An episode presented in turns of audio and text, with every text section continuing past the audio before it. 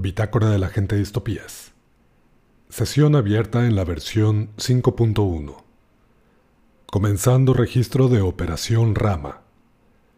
Iniciando transmisión simultánea al Banco de Resguardo Némico Colectivo. Desde elevador orbital ACC. Gravita. ¿Cuál es el tiempo estimado de llegada a la estación? Faltan 14 horas y 42 minutos, agente Distopías. Recuerda que en el camarote del elevador cuentas con alimentos y bebidas. Es importante que mantengas una buena alimentación, sobre todo en la víspera de un viaje interplanetario a velocidades sublumínicas. Gracias, Gravita. Lo tomaré en cuenta. Punto de destino de esta bitácora en la matriz temporal AM023. Ubicación de envío LT vientopalabra.4. Esta es mi primera vez en un elevador orbital. Y es una experiencia peculiar. No puedo evitar recordar los autobuses interestatales de los noventas. Pasar casi dos días viajando a un ritmo adormecedor hacia algún lugar. La ventaja de este medio es que tengo una cabina para mí solo, una vista fascinante, y es una trayectoria tan recta que se pierde toda perspectiva. Buen preámbulo para una temporada en el espacio. Supongo que debo de contextualizar esta misión. Pero antes, vamos a estrenar intro.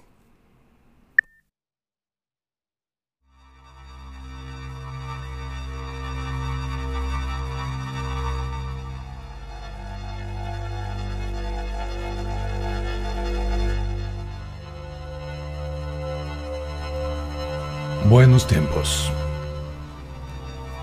Esta es una bitácora sonora de un futuro posible.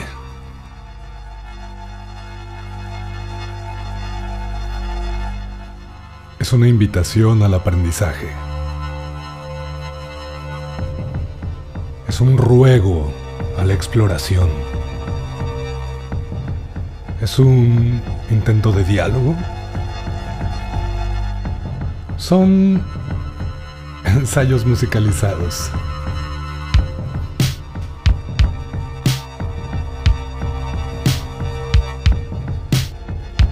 Ficción sonora de voces lanzadas al mar de los tiempos.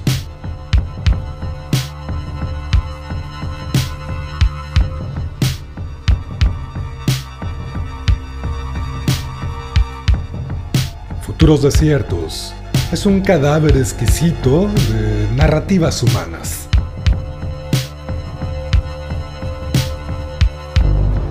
El registro de un ejercicio de frustrante curiosidad. Un atisbo a la incertidumbre.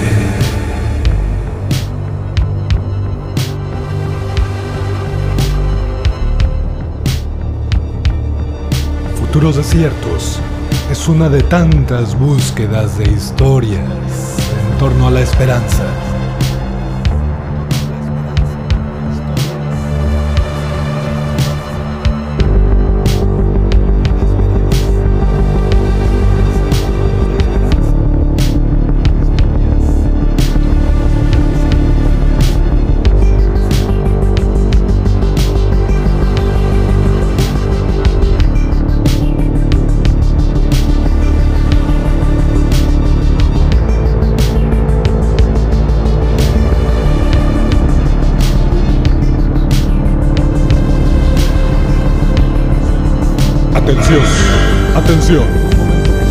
Entidades, personas.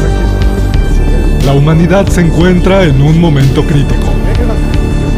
Este es uno de los infinitos registros del proceder humano ante su posible extinción. Que nuestras acciones sirvan para la construcción del conocimiento de otras especies. Ajusten sus dispositivos de recepción y escucha. Naveguemos por los tiempos en estas ondas de sonido. Esto es Futuros Desiertos. No te vayas. Anteriormente en Futuros Desiertos. Me estás diciendo que, en los libros, algunos libros, eh, existen realidades similares a las de otras líneas temporales. Sí, eh, casi siempre no son iguales. es imposible capturar eh, algo tan complejo en una historia pequeña. Eh, siempre se descuidan aspectos grandes a los que tienen las limitaciones de las historias. Entonces, aún en esa realidad, en esa línea temporal, este, algunas de las cosas que se escriben son fantásticas. Pero es bien interesante que lo que es casi siempre muy acertada es la estructura social humanos imaginando estructuras sociales de humanos casi siempre acierta a una realidad posible. No hemos hablado tanto ahora que lo recuerdo sobre otras especies inteligentes. Eh, que por cierto, ¿sabes cuál es mi idea para mi próxima misión? Hay una noción que me interesa, sociológica, de cómo reaccionan o qué efectos tiene en las estructuras sociales y en la humanidad eh, su producción de símbolos y sistemas, eh, el simple conocimiento de que existe otra especie inteligente. Y bueno, eso ya lo estaré estudiando, pero es que quiero conocer especies inteligentes, quiero ir al encuentro de una especie tal vez ya conocida, ¿no? Ahorrarme un poco estos conflictos de, de ser el primer contacto y luego ah, ya ves que se hacen muchas historias a partir de ahí. No, no, no. Quiero ir con las suficientes herramientas y la suficiente calma para interactuar con una especie ya contactada y, no sé, conocer todas estas dinámicas. Que, no sé, Saber sobre la heptacón me generó... Es que, tú sabes, si te ofrecen viajes del tiempo y la posibilidad de conocer extraterrestres, pues vas a elegir las dos, güey. Claro, claro, claro. Mira, es, es, es, bien interesante todo esto que estás diciendo. Eh, vas a caer en blandito.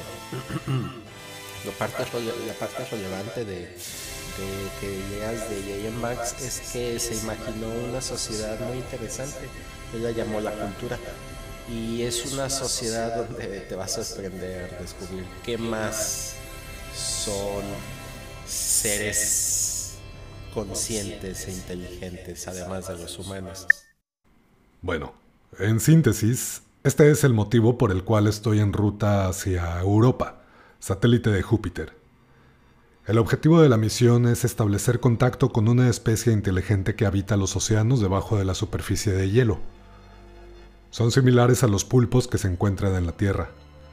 Sospechosamente similares, y con un desarrollo social y habilidades cognitivas inaprensibles para la especie humana, aunque de trato cordial y abiertos a la comunicación e interacción con nuestras culturas.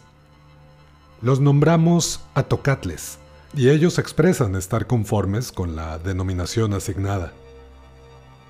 Bueno, yo no participé de esa decisión colectiva de la humanidad. Yo provengo de otra línea temporal y estoy aquí para conocer las historias de estos tiempos.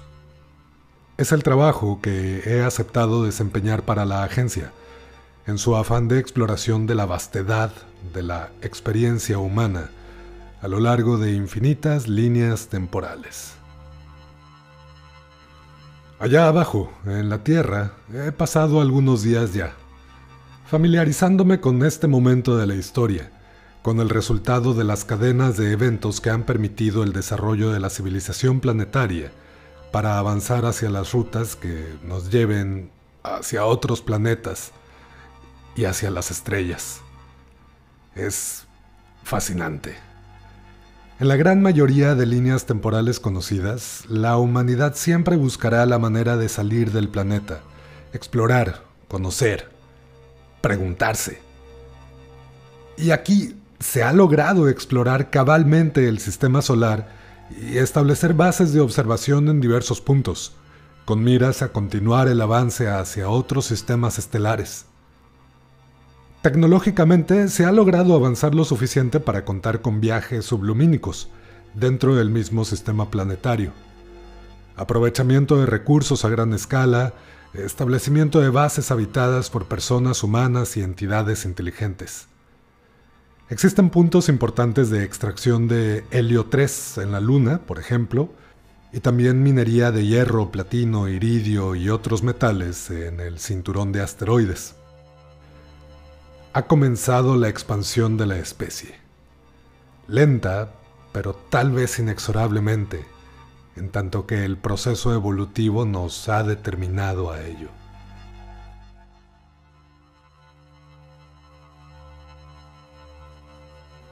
¿Qué puedo describir sobre las sociedades humanas en esta línea temporal? No sé muy bien por dónde empezar, pero ciertamente hay mucho de qué hablar. Comenzaré por un punto que me ha generado mucha curiosidad al llegar. Estamos hablando de sociedades unificadas, una fascinante utopía humana.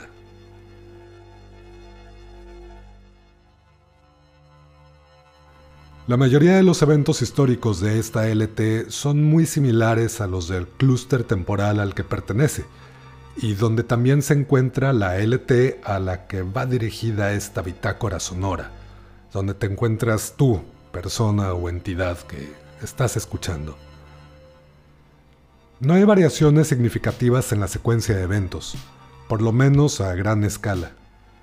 Las grandes migraciones africanas, el surgimiento de las civilizaciones mesopotámicas, las prolongadas dinastías imperiales, barbaries, feudalismo y economías bélicas, revoluciones culturales e industriales y las icónicas guerras globales. Parecerá una sobresimplificación de la historia humana, pero digamos que esa es la estructura que solemos encontrar en este punto de la matriz temporal. pero en esta LT en concreto, hay un interesante punto de quiebre después de la Segunda Guerra Mundial, a mediados del siglo XX. Los horrores de la violencia y la estupidez antropocéntrica generaron un cambio profundo en las interacciones humanas. En un principio no fue muy evidente, y los movimientos sociales que fueron surgiendo poco a poco al término del conflicto armado eran percibidos como una respuesta esperada. El malestar, la fatiga bélica y la desensibilización aprendida, combinándose con la esperanza del armisticio, la justa rabia y el germen de una posible identidad plural y global.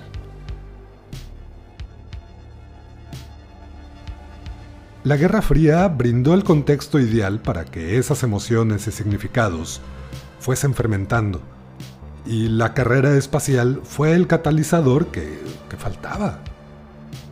Múltiples países, o más bien colectivos tecnológicos, participaron en los primeros intentos por salir del planeta, impulsando todos los campos del conocimiento asociados con la exploración y la investigación cosmológica.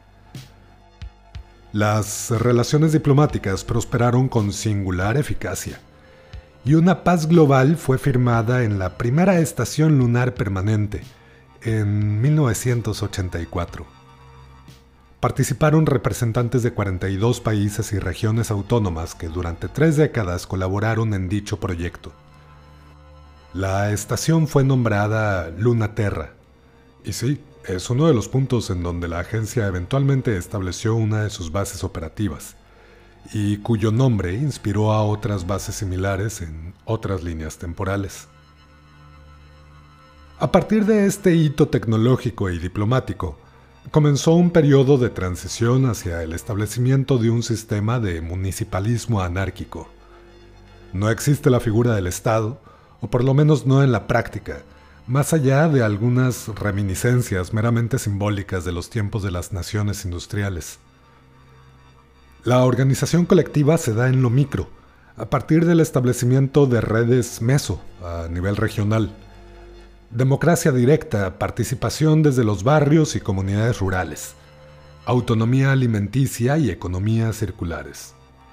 Tal vez para ilustrar el escenario global que trato de describir, para algunas personas serviría pensar en la improbable situación de que el movimiento hippie hubiese resultado tan bien que terminara siendo adoptado en todo el mundo, eliminando fronteras, sesgos identitarios, y transformando de fondo las condiciones estructurales y materiales para una distribución más equitativa y justa de los recursos disponibles, orientándose hacia un equilibrio demográfico y la preservación de la diversidad biocultural. Combinando periodos de decrecimiento y estímulos para ejercicios de reorganización territorial, poco más de un siglo fue suficiente para frenar significativamente el impacto de la propia acción humana en el acelerado calentamiento global que comenzó a experimentarse a mediados del siglo XX. Y se comenzaron a establecer las condiciones para revertir dicha problemática. Pero comparar esta versión de la sociedad humana con la ideología hippie se queda bastante corto y es más bien un ejemplo burdo y apresurado. Es curioso, en esta LT John Lennon nunca existió, o por lo menos nunca se volvió famoso. A todas luces, este es un mundo utópico.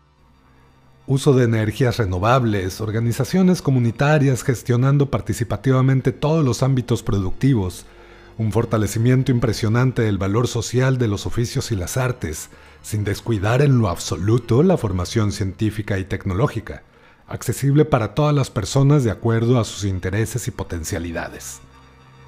Más allá de las fluctuaciones estadísticas totalmente esperadas durante la profunda reestructuración social y resignificación del sistema de valores globales, la criminalidad terminó descendiendo sustancialmente no se ha erradicado, como tampoco han disminuido los conflictos en general.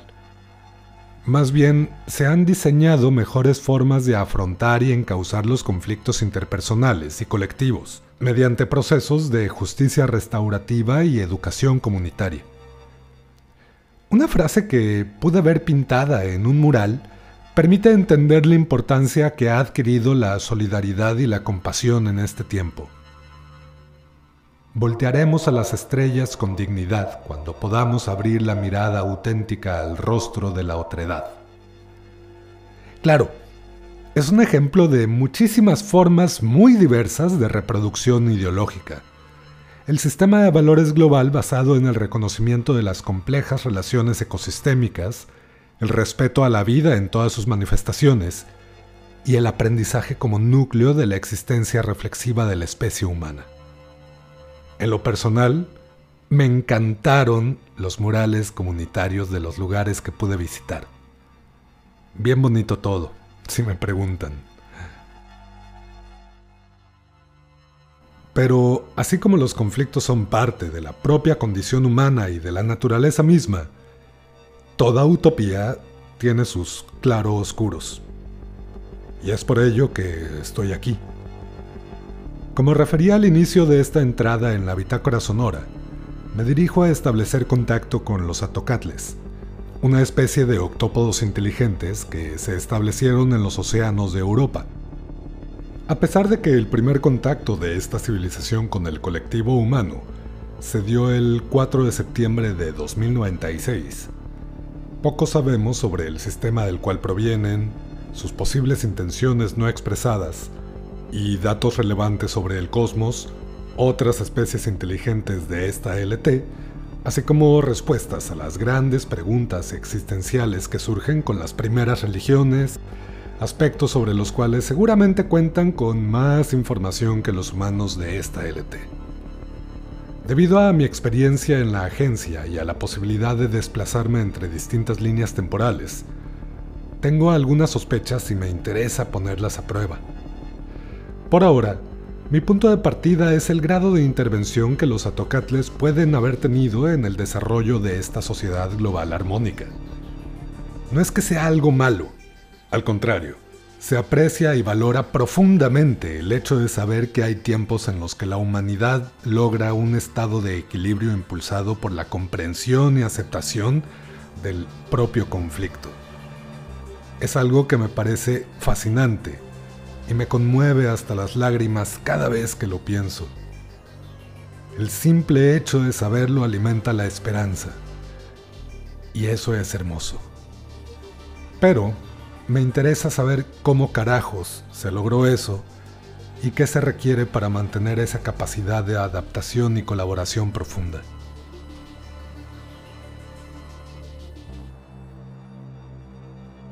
Y además, la agencia ha encontrado evidencia que sugiere una posible crisis inminente.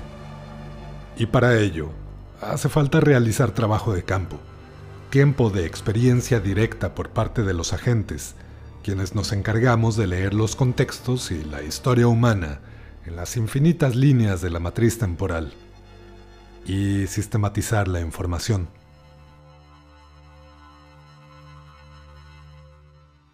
Así que existe la posibilidad de que en esta misión me toque observar en primera fila el colapso de una era idílica de la humanidad.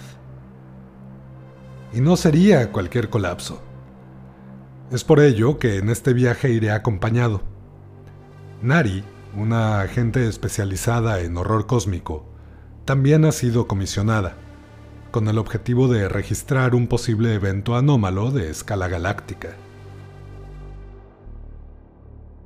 Aunque nuestros objetivos son distintos, un aspecto une nuestras líneas de investigación. Los atocatles y su influencia directa o indirecta en la conducta humana.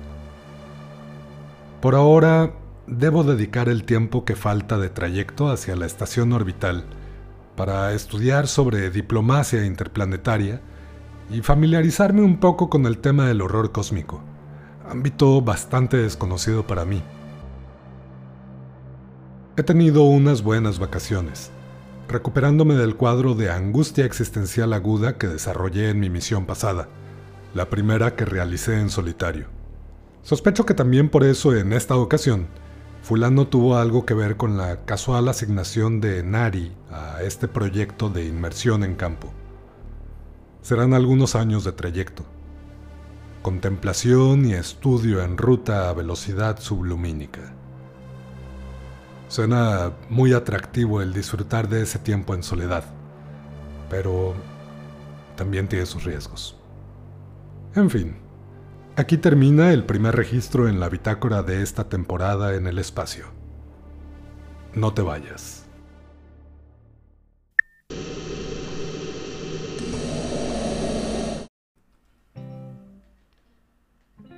Bitácora de la gente estúpidas.